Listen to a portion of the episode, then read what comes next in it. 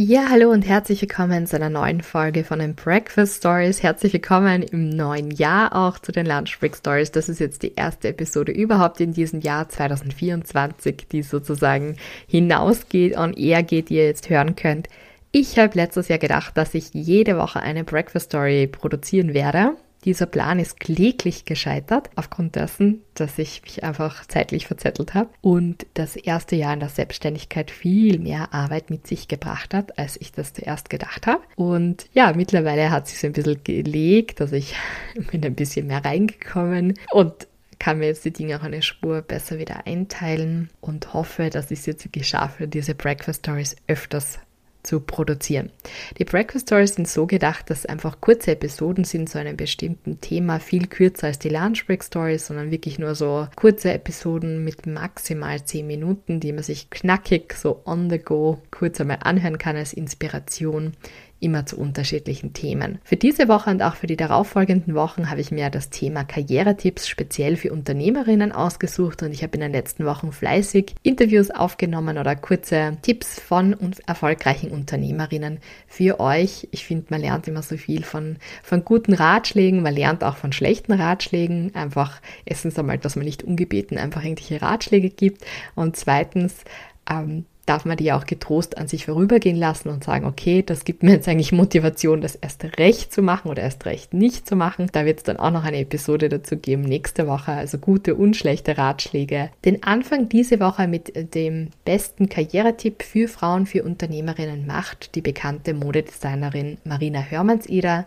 Ich glaube, den meisten von euch ist die Marina Hörmannseder ein Begriff. Ihr seid ganz ähm, ja, sehr, sehr einprägsame Kreationen, würde ich mal sagen, sehr verspielt, High Fashion und jeder kennt, glaube ich, ihre Schnalle, die sie überall drauf schnallt. Sie ist nicht nur als, als Modedesignerin erfolgreich, sondern sie ist auch, wie soll ich das sagen, ich glaube, eine der Stärken von der Marina Hörmanns-Eder ist, dass sie nicht nur ja wirklich eine gefragte Modedesignerin ist, sondern dass sie auch ein, ein tolles Marketing-Genie ist. Sie hat bereits kurze Zeit, nachdem sie ihr Modelabel 2013 gegründet hat, hat sie tolle Auftragsgeber gehabt und Kooperationspartner, hat zum Beispiel für die Austrian Airlines die Uniformen designt oder für die Post oder hat jetzt schon seit einigen Jahren eine erfolgreiche Kooperation mit Palmas und hatte ihre Schnallen auch schon bei Lego oder bei den Lavazza-Tassen oder sonst wo drauf, ge drauf geschnallt, sage ich einmal.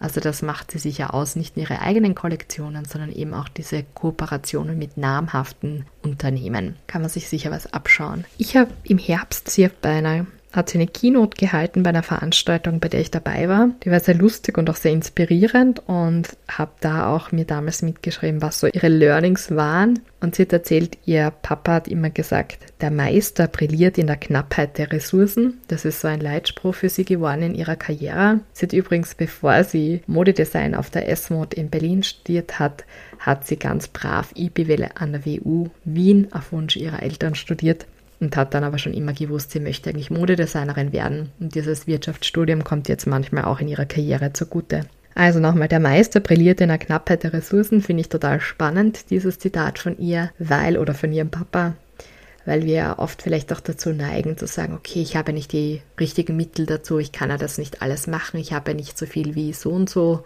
dann lasse ich es gleich bleiben, sondern dass man sagt, okay, mit dem, was ich habe, sich zu besinnen, was habe ich und auch wenn diese Ressourcen knapp sind, man kann trotzdem losgehen, man kann trotzdem was machen, keine Ausreden. Ein anderes Learning von ihr war auch noch, eine kluge Frau wird sich mehr Gelegenheiten schaffen, als sich ihr bieten.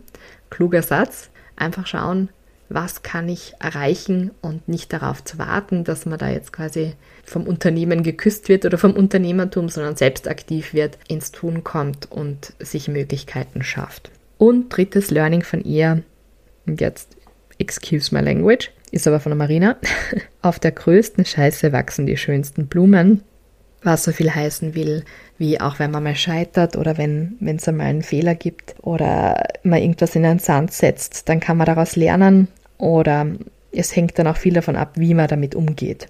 Und vielleicht ergeben sich dadurch Möglichkeiten, vielleicht schlagt man ein bisschen eine andere Richtung ein, aber so ein Scheitern nicht immer als das Ende aller Dinge zu sehen, sondern vielleicht ist es einfach eine Neuorientierung und man lernt was draus oder vielleicht kann sich sogar ein Fehler als sehr nützlich in Zukunft erweisen und man hat daraus irgendwie, ja, hat das umgewandelt sozusagen in einen Erfolg. Jetzt lasse ich aber die Marina selbst zu Wort kommen. Ich habe sie gefragt, was ihr bester Karrieretipp für Unternehmerinnen ist.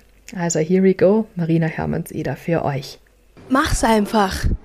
Das ist das Einzige. Mach's einfach, egal welche Mittel dir zur Verfügung stehen, probier's. Und ich glaube, ganz wichtig ist auch noch der Ratschlag, sich abzuschütteln wie einen nassen Hund. Wenn was nicht klappt, abschütteln, aufstehen, weitermachen.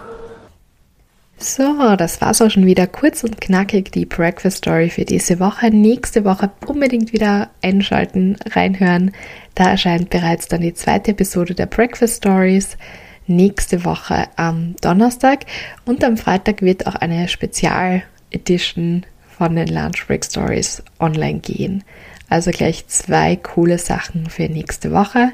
Falls du das nicht verpassen möchtest, dann unbedingt den Podcast abonnieren, wo auch immer du ihn hörst, Spotify, Apple.